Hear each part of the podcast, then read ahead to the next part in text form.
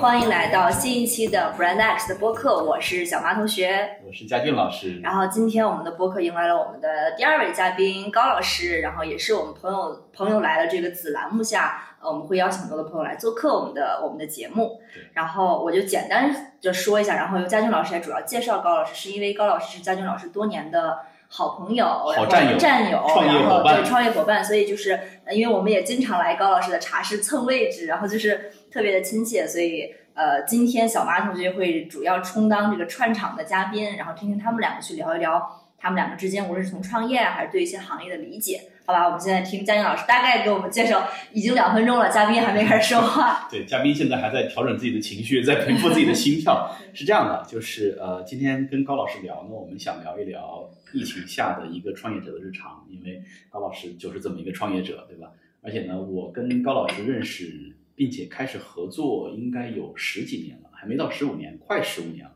呃，我人生中很多的首个的重要成就都是在高老师的支持下达成的。比如说，我人生中第一个五百万的战略咨询项目啊，是我二十九岁那年高老师给我卖掉的。然后呢，比如说我人生中第一次给上市公司去做培训。也是高老师这个帮助我去达成的，他谈的客户啊，就特别像。当然那个时候，因为我们我跟高老师年纪差不多嘛，就是我们是一个战友，互相支持啊。但是其实我也有支持小马，你看人生中第一次去上市公司培训，呃，小马表现的非常好，对啊。然后呢，我们还衍生了一系列的后续合作，但是后来我们发现上市公司也没钱，反正就很难。所以呢，今天呢，就是因为高老师这么多年一直在做。企业培训和咨询相关的业务，嗯，所以原则上来讲，它应该是对疫情这几年整个经济环境的变动、企业家的心态、整个的营商环境啊等等等等，他应该是最敏感的。所以我们就约他聊一期，包括他自己其实也是一个创业者，对吧？好，那接下来有请高老师跟大家打个招呼吧。对，好，各位伙伴，呃，大家好，这个非常荣幸啊，成为这个佳俊老师的对谈嘉宾。呃，突然想到这个十几年前啊，当年我跟家军老师我们刚见面，我们当时的发量还很浓密，现在一转眼，这个人到中年了。这几年这个说创业，我觉得确实这个酸甜苦辣。但是家军老师今天正好说这个访谈，让我想到十几年前，这个我们充满了梦想，觉得我们要改变整个咨询行业。包含我们对我们原先公司的巨大的使命，对吧？我还特别清楚的记得，我前一个公司的使命是致力于成长型企业的正规化、国际化和持续化。那个时候，我们想到这个口号的时候，内心充满了力量。我发现此刻佳俊老师睿智的眼神充满了力量啊！啊，我们有很多这个美好的时间。当年认识的时候，应该零八年。这个那个时候我差不多是二十二岁，啊，嘉宁嘉俊老师应该跟我年龄相仿，二十五六，对，稍微大一点。正好，呃，嘉俊老师刚从这个英国留学回来，啊，当时成为我们这个咨询公司的应该还是要助理管理顾问，当时我已经是老销售了啊，二十二岁就已经是老销售了。呃，对，他们他们不叫销售，就是我们那家公司其实还蛮有意思的，他们叫方案。其实相当于，其实高老师他们相当于售前工程师，哦，就是他们要去首先去接触客户，然后去发现他们的问题，然后呢，这个呃给他们提供一些初步的方案，然后我们作为这个售后支持团队，然后才是上场，就是这样的一个配合。对对，当时这个名字比较高大上啊，叫咨询方案经理。结果我进去之后，实际上还是销售，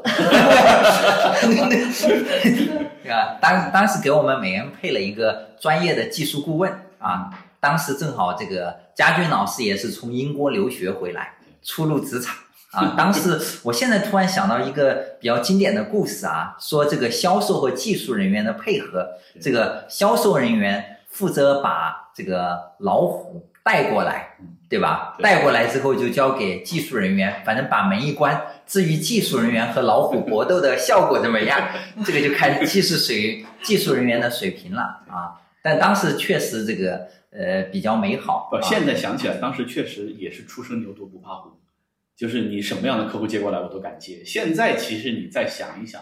我都会觉得有点头疼当时那些客户，对，呃，但但我觉得这个有的时候啊，反而简单是一种力量是啊。我记得这个那个时候我们在前一家咨询公司的时候，我觉得呃身上就是这种呃有点无畏的，并且确实当年这个我们提倡的这种职业的精神，对吧？嗯冒着四十度的高温，我们依然是穿着西服打着领带去拜访客户，对吧？并且那个时候我特别清楚的记得，呃，家俊老师那时候也是职业的代表啊。我那个时候印象中，北京最炎热的夏天，就是我那些那些穿着西装打着领带的夏天，是最热的夏天。那个时候我就特别羡慕女同事，啊女同事就对，但其实我突然就延伸出一个问题啊，就是我不知道当时你们刚入职场那种劲儿，或者说那种对于工作的那种价值感、那种使命感，它是是什么驱动的呢？因为坦白说，我感觉我们这一代年轻人在入职场的时候，好像没有那种说这个东西对我来讲非常重要，我要为之去付出全力。坦白说，真的我自己可能都没有这个时期，就是是因为什么呢？可能我我这边踏入咨询公司的职场，我觉得应该是，呃，我读大学的时候我就读了很多企业家的传记啊，什么 IBM 啊，什么丰田呀、呃，包括国内的企业，像当时呃后来成为我客户的啊、新奥这个王玉所董事长的他们的一些故事，嗯。当时我其实心里面就有一颗种子，哎，我觉得，哎，干咨询行业这个事情很酷，嗯，对吧？啊后来这个我觉得，呃，很多电影电视剧里面演的这种 IBM 的商业人员，对吧？拎着黑色的笔记本，穿着黑色的西服，对吧？我觉得这个特别的有意思嗯啊！我觉得，所以说，呃，冥冥之中吧，我觉得可能就踏入了这个行业。对小麻那个问题，我现在想了一想，跟我们当时那个企业的老板是有关系的，就是他本身是北大社会学的博士，所以呢，他其实就是就是用梦想来对对于如何用梦想来激励年轻人这个事儿，对他来讲就是还真是蛮小菜一碟的。但最后你看，我们先后纷纷离开那个公司，有一个很重要的原因就是被梦想激励的这波年轻人长大了。就是秉持不动了。不是他对饼吃不动了，他长大了，他需要现实的回报，他要钱。嗯啊，然后这个时候你就发现就难以为续了啊。然后呢，那当他再试图去招一波年轻人，再去给大家去激励梦想或者这个这，我觉得非常好啊。但是不就是就是他自己也心力不足。但是我坦白讲，我跟高老师，呃，我我们觉得都有同感，就是我们在那家公司公司的收获是非常大的，就是那一段为了梦想就是不知疲倦的去去工作去战斗的经历，给我们今天的这个职业生涯或者给我们今天的这个为人处事，其实打下了我觉得还是蛮好的底色。就是因为你确实信了，不管别人是不是忽悠你啊，你确实相信了，有点像 WeWork 的那种感觉，就是就是 创始人骗了十七个亿跑了，但是下面的人都当真了。对，呃，家俊老师说的这个话我比较有同感啊，就是一直讲相信的力量啊、确实在那家公司是我大学毕业之后的第二份工作吧，但应该是我干的时间最久的啊，从零八年啊、我一直干到了一一年年底，哦，三年左右。你看我们就是差不多，就大概都是我也是五年。我也是那五年。你你、哎，我这数学学了。啊，我也是那个时候离开的，就是那一波，其实并因为我和高老师那个时候其实还好，就是我们上面的那一波副总裁、总裁们啊，那个是就是就是他们，因为他们比我们再年长一点，嗯。他到了确实需要物质条件的年纪了，所以那一波人就纷纷跑掉了，跑掉之后我们就跟着跑掉了。啊哎。但是呢但那个时候，我觉得在那家公司啊，其实确实也给了我很多力量，呃，奠定了我对咨询行业的这个信心啊。比如说那家公司当年这个万科的千万级的咨询项目，对，当时我们那家公司击败了麦肯锡、罗兰贝格，对吧？高老师记得好清楚，就他他比我他比我更真诚，他对那个公司的情感比我更深，就好多东西我都记不清楚了。你像他的那个使命、持续化、正规化、国际化，但你讲出来我还能想起来，但你其实一边讲的时候，一边觉得熟悉，一边觉得陌生，我记不住。哎，啊当当时我觉得每一次大课的时候，当我们喊出我们使命的时候，我的真的是热血沸腾的嗯。我觉得我们做的这个事情非常的有意义，对吧对？很多中国企业家，我觉得这个记得我当时的老板说，这个企业的国际化不是产品的国际化，而是文化和价值观的国际化。呃，我觉得印象特别深刻，并且当时这家公司，我觉得服务了万科、TCL、波司登，对吧？这一批应该率先国际化的企业，我觉得当时确实，我每次去见客户，我的内心绝对是能量是杠杠的啊！我觉得哪怕那个时候刚二十几岁，但是我觉得对话十个亿、一百个亿的老板，绝对不怵。对，因为背后确实有强大的平台和力量。因为呃，就像嘉军讲的，我们原先的老板是呃北大社会学的博士。啊，原先也做过光华培训中心的副主任啊，当时的主任应该是长江商学院的院长向斌，并且我们那个老板确实在贵州，好像这个特别穷的一个山区，然后奋斗出来的。高中我记得很清楚，他说他高中第一次见到电灯，高中第一次见到电灯，哇，你想啊，所以说当时这个海底捞的张勇讲说，靠双手改变命运。我觉得我们当时那家公司，这个靠智慧改变命运，靠思想改变命运，我觉得啊，还是对我很触动和鼓舞的。还真是有对，而且因为因为我跟高老师，你看我们其实就特别年轻的时候就认识了，然后呢一直都有合作。我其实印象还蛮深刻的，就是我看着他，比如说我看不到我自己，大家看自己都很都都比较困难，但是我看着高老师一直一路走到今天，我是能看到一个就是。你想啊，一个一个销售人员，一个大学毕业去企业做销售的这么一个人员，他一路的成长，我记得特别清楚的一个故事，就是就是他刚搬到现在这个办公室，我们现在在一个高老师的独栋的一个别墅里面，环境特别特别好。对，然后呢，呃，我第一次来这儿的时候，我就想起高老师那个时候跟我讲的故事，就是他刚到北京，刚到那个公司去做销售的时候，他看到看到那些老 sales 们坐在麦当劳，就是吃晚餐。然后他就心里面默默的给自己立了一个 flag，我有一天要天天坐在这儿吃，就是在麦当劳。对对，这个我是小小城镇出来的这个呃少年啊，当时当时我记得刚来北京的时候，可能刚开始做销售工作，对吧？一个月八百块钱，当时去麦当劳去吃这个，可能我跟家俊去吃。家俊都是能够吃套餐的，对吧？我可能只能吃个汉堡，然后我看他喝的可乐喝的很潇洒，但我突然就噎住了。当时可能都没有钱买可乐，现在回头想想，我觉得绝对是财富。对，那你当时其实在的时候，你并没有把它当做一个这个，嗯，当时你其实是痛苦的，对吧？但是但是你现在回过头来想，它其实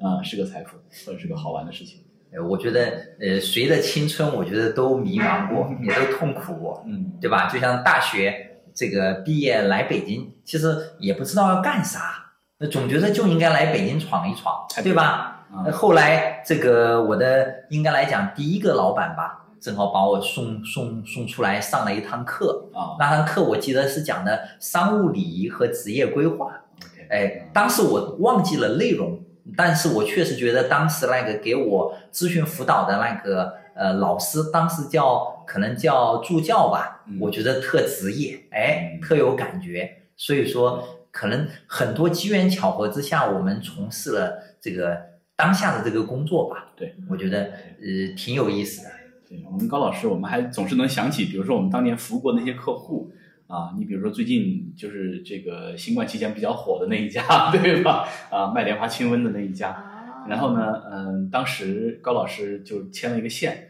然后我们就去给他们做培训，因为他们每年年底所有的医药销售代表会在三亚，在三亚有大会，呃，我估计得有两万人啊，就他们全国的销售代表就集中在三亚。然后呢，呃，他当时那个 HR 的那个负责人也是一个，我记得应该姓徐。年纪不小了啊，就是可能当时就五十多了，然后呢，就呃要给老板们，嗯，就给他们那个十二个决策层的老板们，包括创始人两兄弟啊，包括他们的核心的管理团队，要做一场培训。然后高老师就把我卖了，然后呢，我就给他们做培训。然后就是从高老师到那个徐总都很慌，嗯，因为那十二个人我记得很清楚，加起来至少得有六百来岁，就是平均五十岁往上，而且有三个院士，嗯，就是三个工程院的院士。然后来听你讲企业管理和培训，你那时候我那时候二十多岁，所以高老师也很慌，说佳俊你行不行？那个他那个 HR 也很慌，但那个时候其实我也不太有底，坦白讲我也不太有底，我不知道怎么跟这些这些这些前辈们老老前辈老江湖们去做分享。但是呢，我记得很清楚，就是我在出发去这个三亚的头天晚上，我们在公司内部开会，然后呢。就正好我们那个咨询公司创始人跟我们分享了一下他的这个心法啊，我记得很清楚，那套心法就是你真正影响的是你的核心目标用户，而不是这些中间层。所以呢，这十二个人，其实当时我听完之后，我就豁然开朗，真的，我就上去抱了一下我的老板，我说我知道明天要去干嘛，然后我就给高老师打电话，我说你放心，我们讲完这一次之后，一定还有下一次。为什么呢？就是我突然意识到，我我不是讲给这十二个人听的，我只要跟他们证明我们的这套东西对他们企业的员工和管理有帮助，这个事就成立了，而不是你要去征服那十二个人。我当时记得特别清楚，然后结果果然讲完之后，讲完之后，那个他们年底就给我们安排了一个大场，三千人，三千个销售，对吧？在石家庄那一次啊，我记得很清楚。然后呢，我在那个高老师那个时候，其实就他没有今天这么潇洒倜傥放得开，那个时候他特别在意职业化。但我在三亚的时候，我特别想去游泳，你知道吧？所以，所以我就我我记得我我是阻止了他。啊，对，但是但是就是我在给他们下午讲课的时候，嗯，我的西装里面穿的是泳裤，就是 就是讲完之后我就直接去海边了，你知道吗？真的就那天西装里穿的是泳裤，但高老师就很紧张，就是就是客户看到你游泳是不是不职业不好，就是那种的啊，反正也蛮好玩的。很多好玩的事情。我我觉得非常有意思啊！啊，这个在这个地方，我觉得还要感谢佳俊老师啊。我我现在回想起跟佳俊老师一起服务的这个很多非常这个优秀的客户，我觉得当年我确实这个呃，应该的企业价值观的输入，我觉得是比较到位的啊。确实，比如我见客户，当时必须是呃西装领带，对吧？并且。在客户这个办公室沟通完了之后，一定把没喝完的呃茶的这个纸杯把它带走，对吧？见完客户之后，一定发感谢的短信，对吧？我觉得这些对我的职场的呃生涯还是非常有帮助的。我觉得我前一个咨询公司这个呃帮我完成了我的职场的叫做专业化和职业化的训练啊。另外，这个现在听说很多年轻的大学，呃，大学生、大学朋友，对吧？我其实觉得在咨询行业锻炼个三年，我觉得是非常不错的，非常有用，非常有用。我我仔细想了一下，我的这个，我觉得做咨询的好处是，就是因为你比如说，你如果一毕业，你加入一个企业，你从一个非常就是 junior 的岗位开始，呃，你的天花板，你的目力所及就是你的 leader。嗯啊，然后呢，在组织内部可能有各种信息不通畅啊，什么什么的。但是我们那个时候做咨询项目，就是上去就直接对老板，你是一个就是非常居高临下的这么一个视角，它其实对你培养你的大局观是非常有帮助的。嗯啊，所以我在这方面获益良多。但另外一个问题就是，你的这个行动力或者处理细节事情的能力其实没有那么强，因为你不是从下面一步一步干起来。啊，就是在这个点上，你会发现为什么很多咨询顾问出来创业做不好，是因为。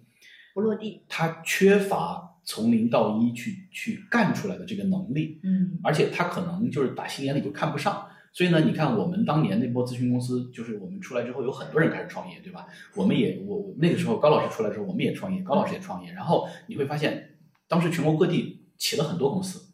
啊，但是到今天呢，已经过了十一年了，还活着的全是销售团队做的公司。就很扎实，在做所有的顾问做的公司到今天全没了，啊，非常非常明显啊，因为当时我们几个就是顾问攒一堆嘛，对吧？啊，然后我们就做我们高大上的战略项目啊、营销项目啊什么的，这到后来你就发现难以为续啊。然后呢，高老师这边呢，我其实就是我前几年的时候，我其实一直就还挺佩服他的，我佩服他就是你居然可以把这个事儿干十年，干十几年。我觉得太厉害了啊！对，所以说一说你的这个心路历程，对吧？你是怎么把这个事儿坚持到十年？我我先中插一个背景啊，就是高老师他其实是从事企业培训的，就包括给企业内训呐，或者说给某个行业啊等等这种大的峰会啊，这种培训其实都是在做的。所以而且涉及很多的门类，很多的类目，对，其实是这样的一个一个一个创业的公司。然后对，因为也可以请高老师聊一聊，就是是什么契机出来创业，然后。一路坚持到现在。嗯，其实我是零七年啊进入的咨询培训行业。嗯啊，我觉得呃，我进入的时候，这个我觉得我心里面还是有一颗种子，我觉得我我就适合干这个活。我也喜欢干这个活。嗯呃，我记得我大学的时候，基本上看了很多这个企业家的传记，我看他们创业的这种跌宕起伏啊，呃，包括当时吴晓波的一些书籍呀、嗯还有七档三十年，对对对，还还有一些什么丰田呃创始人的传记啊，对吧？然后我觉得这些呃传记当中，我觉得能够呃看到，就是有的时候我经常在讲，我说这个我们做管理咨询非常有意思。如果你深度的服务一家企业，你能够在这里面看到很多的激励你的故事。就比如我在呃唐山，当时在河北唐山创业过程当中，有一个老板，原先是村里面的一个书记，就是呃后来这个嗯他们村里面的这个厂子要改制的时候，这个都没有人愿意担这个责任嗯啊，他自己上了，上了之后呢，他干的还不错，嗯干的干的不错呢，他把自己的厂里面的一些呃资金呀，呃给村里面七十岁以上的老人，对吧？做一些这个呃盖房子呀，呃给村里面的做一些新兴产业呀。我觉得呃当时我见他每次都是早上六七点钟，他就开始在村里面办公了。嗯啊，呃，我一直特别内心里面特别敬佩这样的企业家，就是确实有情怀，还愿意付诸行动啊。其实创业这几年和我以前做销售这几年，我觉得区别还是蛮大的。嗯做销售的时候，其实你要做的事情就是，呃，开发对的客户啊，然后把它服务好，然后把你的产品卖出去。嗯当然，产品卖出去其实还是一个开始，最重要让客户这个买了你的产品，买了你的服务，他觉得值。就我跟很多客户开玩笑，我说刚开始咱们见面的时候说很高兴认识你，嗯这句话等到十年之后，对吧？嗯我们再说很高兴认识你。就像今天这个，我跟佳俊老师，我们认识十几年了，嗯对吧？我们现在说 很高兴认识你，是的对吧？可佳俊老师当年刚到这个咨询公司的时候跟我说，这个很高兴认识你，感觉不一样，对对吧？佳俊老师这个非常的有创新，这个非常的有思想啊。嗯，你看，原先我们在咨询公司的时候，佳俊老师这个应该来讲，职场升级比我要快，对吧？我是从销售，对吧，到主管，到经理，到总监，对吧？佳军老师是从这个助理顾问到管理顾问，到高级管理顾问，然后就到了分公司的总经理。后来其实就一年时间，就一年时间。后后后来后来又去了这个呃中国最大的这个时尚传媒的产业，对吧？时尚集团去做战略运营的副总裁对，然后后来又去了这个现在非常热门的，对吧？抖音，对吧？去做品牌营销的负责人。我觉得其实呃，佳俊老师跟我的职场之路啊，呃，我其实一直来讲，我觉得我是一个比较笨的人。这么多年，嗯，我我不能说是在坚持做教育培训行业，我还是比较享受的啊。这个工作我确实，我其实一直是想，我刚才在想这个问题，就是你是因为不会干别的呢，还是因为你确实喜欢这个事儿，对吧？嗯，我我我觉得首先第一个，这个我我以前看这个企业管理的书籍啊，呃，一直有一个理念，就说人这一辈子啊，能把一件事情把它干好，已经很不容易了。第二个，你干的这个事情呢，如果你能还能找到喜欢，对吧？还有热爱，我确实这一路走过来，呃，虽然我是一直在做呃企业培训，但其实也换了很多市场。呃，我从北京到天津，从天津到唐山，从唐山到廊坊，从廊坊又会又回到北京。我觉得每一个地方，呃，每一个客户。呃，实际上有的时候我在讲，我一直在讲一句话，我说做一个客户交一辈子的朋友，就是客户付完钱了之后啊，其实才是我们服务的开始。反正我觉得这么多年我做管理咨询，可能有一批客户呃在一起已经五年、八年、十年了，就是每次见面，我觉得还是很亲切的。对确实也有很一些企业，对吧？就像我和家俊老师原先服务的。对吧？刚才提到的生产莲花清瘟的这个企业，当时我们服务的时候，呃还不大，还没有上市。当然现在做的已经非常好了啊。他们其实跟我那那次跟他们聊，你看跟专业人士聊天，我记得很清楚，就是我喜欢做咨询，我也很喜欢，我享受做咨询的这个过程，是因为呃，可能跟高老师的点不一样，高老师在于他的使命感，他能够帮助别人。嗯我享受做咨询的过程，是因为我能够接收到新的信息。嗯啊，就是你你不在这个行业里面，你可能根本就接触不到的信息。你比如说当年莲花清瘟那个，他们就跟我讲了几个事儿。第一个呢，就是中成药为什么产量放不大，是因为原材料你没法工业化，你不是化学合成的，你得种嗯啊，所以他们量就起不来啊，所以它一年可能也就就那个时候二十个亿，我记得，今年现在不知道多少，对吧？然后呢，呃，又跟我讲了一下，比如说那个时候我记得我我父亲那个时候其实身体不太好，就是好像心血管有点堵塞，我就跟他们正好跟老板聊了一下，他说其实你这个稍微用药控制一下，你比如说你原来堵了百分之七十五啊，你把它疏通到百分之五十，那可能通过的血流量能提升好几倍，但是流体力学啊，就是就很专业，就很好玩这个事情，嗯，对，嗯。我我反正嗯。一直在一个旁观者的角色听嘉俊老师跟高老师聊天，就是我有好几好几次的那个感觉是挺奇妙，就是有一种，因为我还相对比较年轻嘛，算是相对比较年轻，然后我就看到两条其实截然不同的职业路径，但是大家都有了一些挺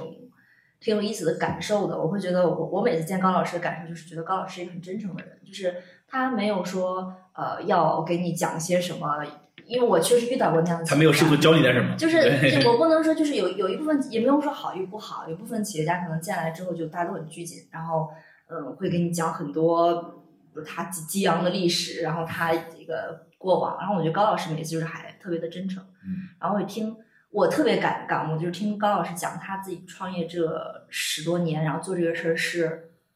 就他享受这件事情，他热爱这件事情，然后他可以一直做。我觉得这个东西是我非常非常之羡慕，非常非常之敬佩。呃，之前啊，其实就是我觉得我们回到今天的主题，我觉得倒回到疫情发生之前，高老师的这个业务其实每年都是走上坡路的。嗯啊，就是当然，其实你会发现，就是他在比如说业务最好的时候、发展最快的时候，他也是这样，嗯，并没有得意忘形，或者说是并没有就是志得意满，没有啊，他他也是跟今天是一样的。然后这三年，坦白讲，我觉得对他的业务一定是有非常大的影响，因为我们也也有交流嘛，对吧？但是你会发现他还是这样，嗯，就是我觉得这个宠辱不惊，这是一个 这是一个天赋吧？哎我觉得，我觉得这是一个非常宝贵的品质，就是你不容易迷失自己，你知道自己想要什么。但坦白讲，就是，呃，我记得一九年可能还没有疫情的时候，我们也在聊嘛。高老师当时有有有有很多这样那样的规划，甚至包括公司上市嗯啊，包括去融资，我们都有聊过。但是呢，随着疫情的到来，就是因为你像企业培训啊，各方面其实都会受一点影响，影响所以呢，其实也也没也没有跟高老师仔细聊过这个事儿，对吧？嗯啊，那就是说，比如说，我们今天来聊一聊，就是整个这个疫情发生之后，你觉得对对高老师自己公司的业务，你觉得你觉得变化是什么啊？或者你最大的压力是什么？呃，首先啊，这个疫情确实对企业的影响和冲击还是比较大的。嗯呃，至于嘉靖说我一直好像没有迷路，首先我们现在做的公司啊，就是一个小破公司，对吧？公公公司小就很难迷路，对吧？第二个，确实我觉得，呃，不管别人怎么看我们，这个呃我觉得做一个小公司，当然我是希望做的美一点，但目前来讲呢，我觉得还是呃比较破的，我自己觉得还有很多不太满意的。啊，但我们还有时间，还有时间。对，这这这疫情呢，我觉得，嗯，我觉得困难是一定会出现的。做企业，就是我原先在这个大的这个咨询培训公司，呃，负责做分公司总经理或者做市场总监的时候，我觉得现在我还挺怀念那一段时时光的。我觉得还比较简单，你把客户服务好，对吧？你把交付做好，对吧？那现在自己创业做了。可能呃，你要找人才，你要留住优秀的人才，你要研发好的产品，对吧？你还得关注市场，对吧？你还得考虑公司的现金流啊。说实话，这疫情这几年确实还是也也比较难受的。嗯呃，我当年做做这个呃，应该是做游学的时候，我也去了日本啊、去了呃这个京瓷的总部，因为我个人比较这个崇拜稻盛和夫，嗯对吧？我去了他总部，我们当时也参观了呃稻盛的博物馆呀。呃，参呃京瓷的可能有三十多年历史的老员工跟我们去分享，嗯，就是京瓷一路走过来，其实也是充满跌宕深思未卜，对跌宕起伏，对对吧？包括日本的经济啊，包括呃这个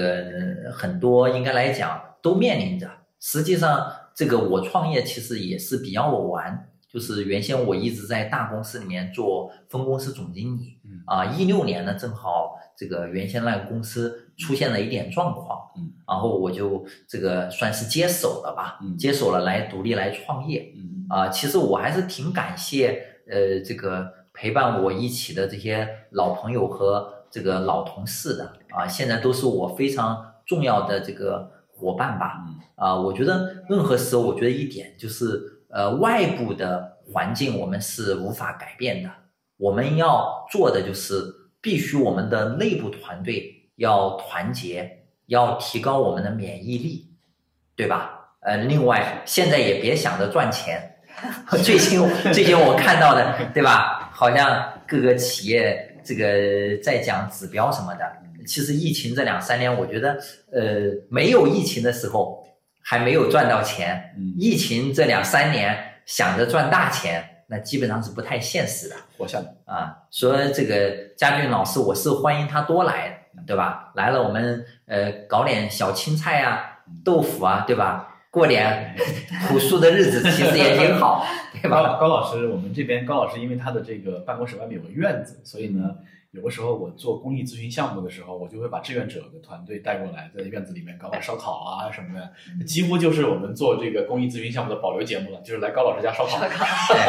呃，这这这个我我我我特别愿意啊！以后这个呃有做公益慈善的项目的，我的办公室都可以用。我记得我我的前老板对我的影响还是比较大的。嗯当年他提到这个做企业有二十个字啊，呃，这个我觉得挺有意思的啊。第一个叫诚信经营，就是呃一个企业你必须还是把诚信放到第一位啊。当把诚信做到位了，然后做时间的朋友，这关键是他是这么说的，你是这么做的，你知道吗？啊，他是这么说的，你是这么做的，你当真了，他没当真。对，我我我我觉得在某一个时间段，我觉得这个呃我相信说这个话的他是想去做到是真诚的啊，对。对，但但要坚持下来，我觉得呃可能会有意想不到的效果。我觉得我这么多年，我我觉得高老师刚才说的这一点，其实就是他刚才说的对，就是公司小不容易迷路，但你你突然一下撑到上百亿的盘子，钱哗哗哗流水一样冲过来的时候，你可能就是我们自己的心房没有自己想那么强大，你的那一点点可怜的初心可能很快就被冲掉了，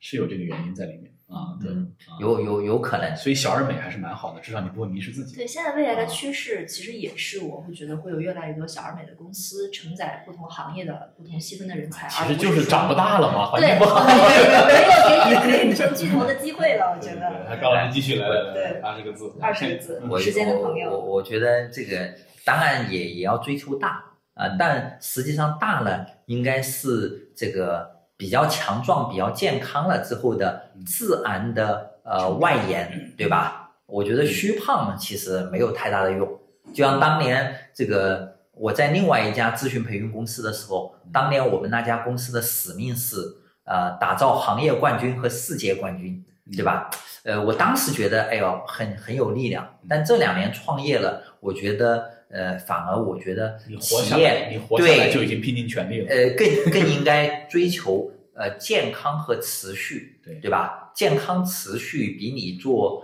呃行业第一呀、做世界第一呀、啊，我觉得更有意义，嗯，对吧？嗯我觉得其实就是 B 站今年青年节的时候跟莫言莫言写的那封信，嗯我觉得还是挺好的。它确实就是，我觉得 B 站之所以能够屡屡能够打动年轻人，或者说不犯错误，就是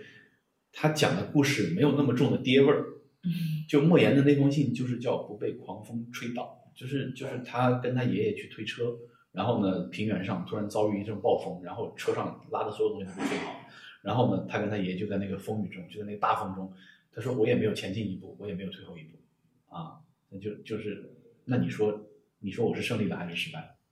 对吧？就是不被大风吹倒嘛。现在其实大家就是面临的这种飓风这种刮过来的这种感觉，你可能就是不倒就是胜利，对吧？呃，对，就是呃，其实家军老师刚刚讲的这些场景呢，其实我脑袋里面也储存了很多画面，比如当年这个新希望集团的刘永好，对，当年贷贷款，当时应该是做鹌鹑蛋，嗯，呃，记得有一次他们这个应该是挑着担子还是开着车呀，不小心翻车了，一车鹌鹑蛋就全部都都毁了，当时好像这个好像就抱头痛哭。是当然，我觉得我们现在可能创业，比如说我是环境好多了。当对当当了当了十年的员工，在一个行业干了十年之后，我在创业的时候，其实我在做的时候呢，呃，有有团队基础啊，也有一定的客户行业的累积，嗯客户的累积，对吧？我觉得这样相对其实是比较容易的。还有像家俊老师这样的智囊团，对吧？经常给我支支招，坦白讲，我们这代人创业真的比那一代人企业家真的是就是容易太多了。所以我觉得这也是一个，就是因为你没有受到那么激烈的挑战和磨砺，所以那有可能就是你也没有他那么成长的快，或者你没有他的那种大风大浪见到的底色。那一代人真的就是真正脑袋别裤腰带上，他都不是不是财富的事儿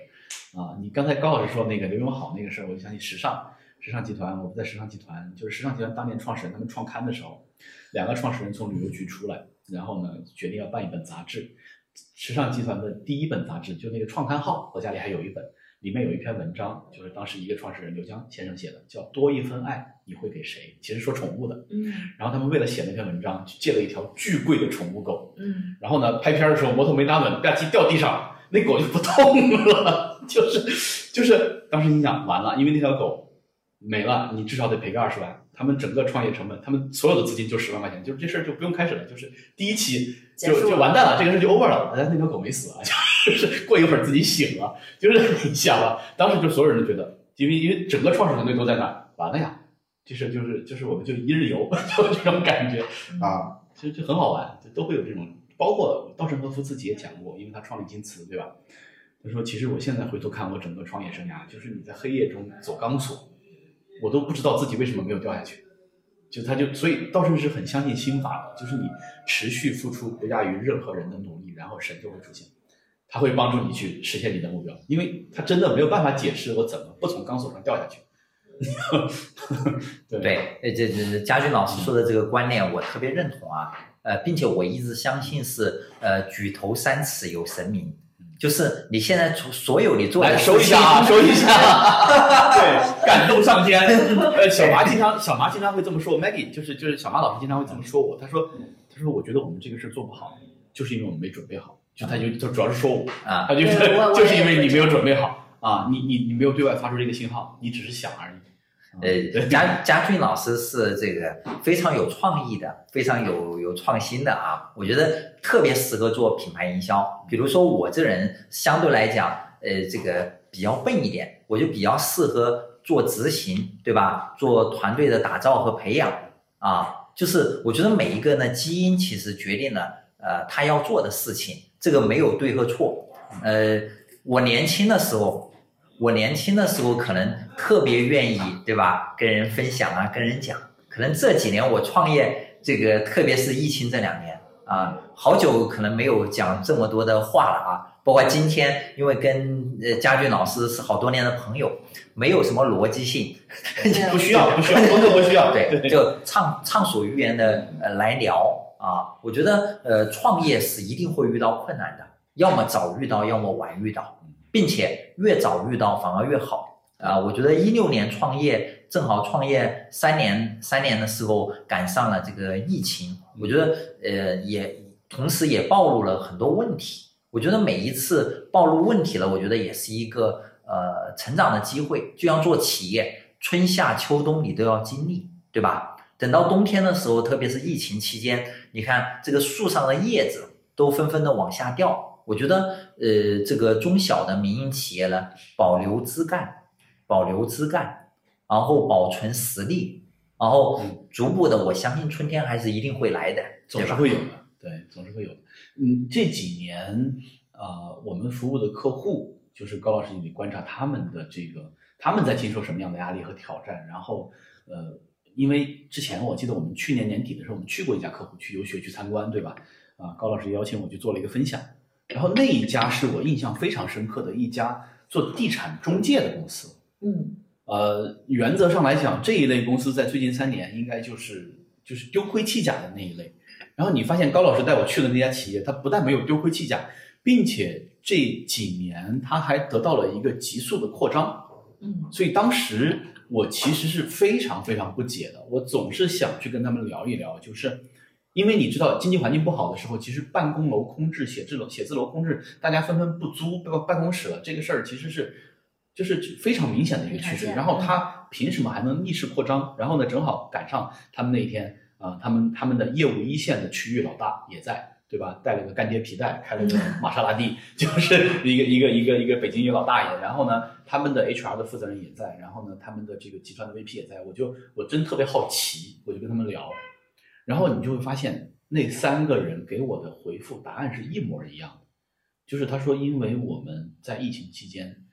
把团队做得非常好，我们对团队非常好，就他根本就没有跟你讲。我特别想知道的是，你在你对外在外地扩张，嗯你比如说你扩张到武汉，你的你的你的写字楼租给谁了？谁来租你的写字楼，对吧？嗯啊，你你是找到了，比如说一个被大家忽视的市场，还是说你找到了一些客户，还是说你低成本拿了地，所以你能够扩张？就是你会发现，从一线的业务人员到总部的做 HR 的啊，到集团管控，给我的统一答复就是非常明确，就是我们对团队非常好，所以呢，团队就非常的感恩，因为他们原则上是一个劳动密集型的产业啊，他是靠销售小哥的，销售小哥觉得公司对我好，然后拼命带业务，他说我就是这么扩张。我觉得哇，可以，就是就是你会发现，就是因为因为是高老师给他们做的培训，你知道吗？就是就是这种信念和信仰，有的时候我觉得它都是它都是身体性的，因为它会影响你的行动，它不是一个虚无的口号。如果你光喊不做，那是口号。就是你真的相信它，并且你照这个方式去践行。因为我们那个时候，我跟高老师那时候，我记得非常清楚，我们有业绩定律，业绩的背后是团队，团队的背后是是文化，文文化的背后后是心态，心态的背后是投资。啊，对，最后一个我不记得了，你看，对，但是就是我一度是非常信的，但后来我去了太多的公司，见了太多，就是这个东西被我忘掉了，被我忘掉了。但是你会发现，哇，你会发现高老师在辅导他的客户的时候，在培训他的客户的时候，过了十几年，他还是这个方法论，他依然是有效的，嗯，就是我我我我觉得啊，呃，一个企业嗯。保证持续的增长啊，我其实还是回归常识，嗯。啊，然后有一些底层的逻辑永远是不变的，比如说客户价值，嗯。对吧？比如说强大的团队，比如说做好服务，对吧？我觉得不管互联网的打法怎么在变化，我觉得永远一点，呃，实实在在的客户价值，就是刚才佳俊老师提到的这个，应该来讲是呃中国商业办公选址的应该是第一品牌。嗯我觉得他们是一家呃有真使命、真愿景的公司，对吧？呃，我跟这个企业我们服务了差不多六年的时间，我觉得从老板啊到他们的销售的每一个层级，确实在贯彻他们的使命，并且他们这些呃所有的员工的这个精气神和面貌，我我原先跟这个老板可能每一个每一个多月我们吃一次饭。我记得好几次吃饭的时候，我们约在中午，我们在国贸那附近。呃，他来的时候都是穿着西服，打着领带，然后每天早上可能六点钟起床就锻炼身体啊，八点钟准时出现在他的办公室，可能是十年如一日。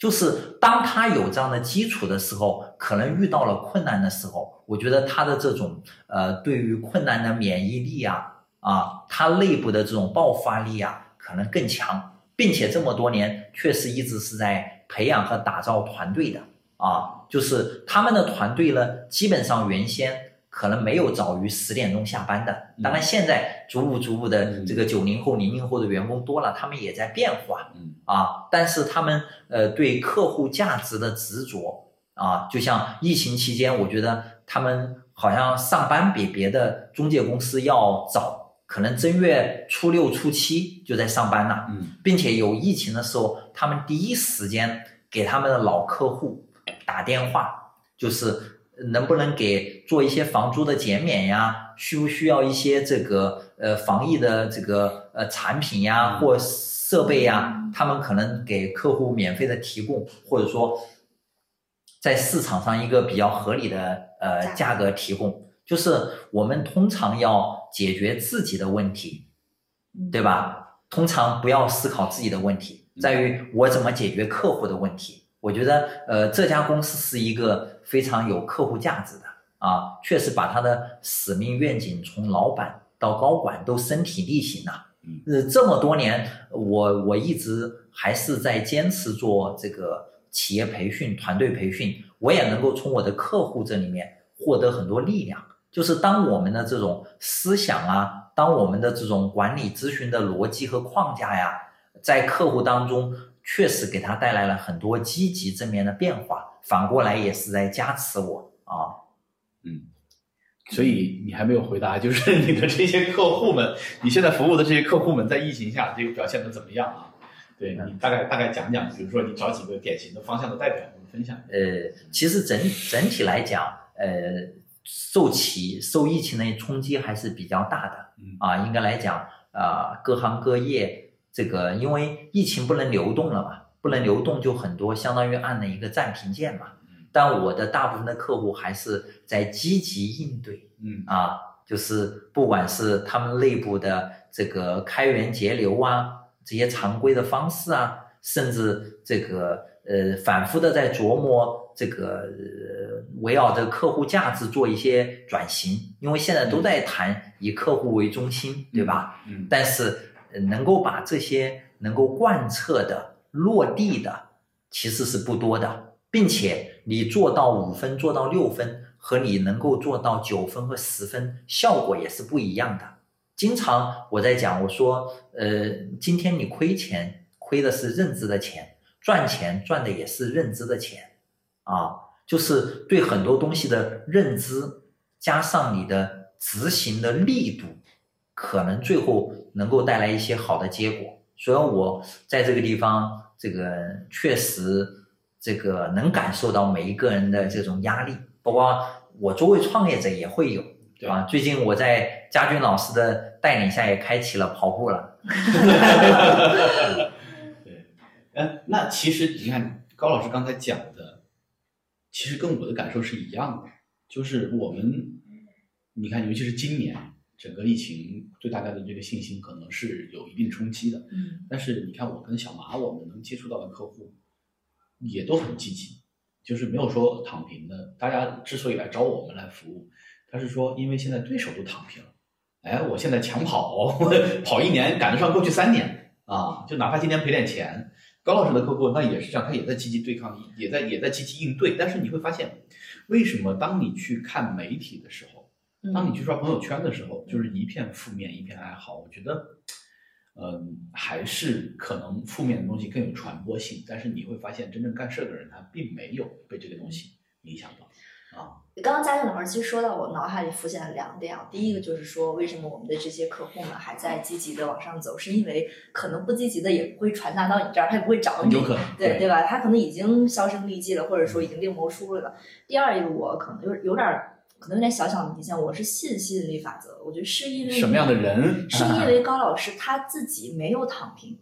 他没有，或者说我跟佳颖老师也没有躺平，嗯，所以没有躺平的人，大家就互相抱团取暖，就凑到一块儿了，对对，大家一起往上走。可能我觉得媒体传递这种焦虑情绪，一是我觉得负面永远比正面要传得快，人都愿意看这种别人过得不好，那我就放心了，嗯，这种这种情绪。第二个就是我觉得就是少看，我有时候看到刷那种，比如说像佳颖老师昨天也录一条视频说这个毕业生很艰难，我有时候看到一些我也会觉得心情很低落，就感觉那。那我是不是也别干了？但我真觉得，就是就是，从国家层面，可能大量的这个毕业生找不到工作，它是一个问题。但是我觉得，作为个体来讲，一生这么长，对，就是毕业生这个身份，真的，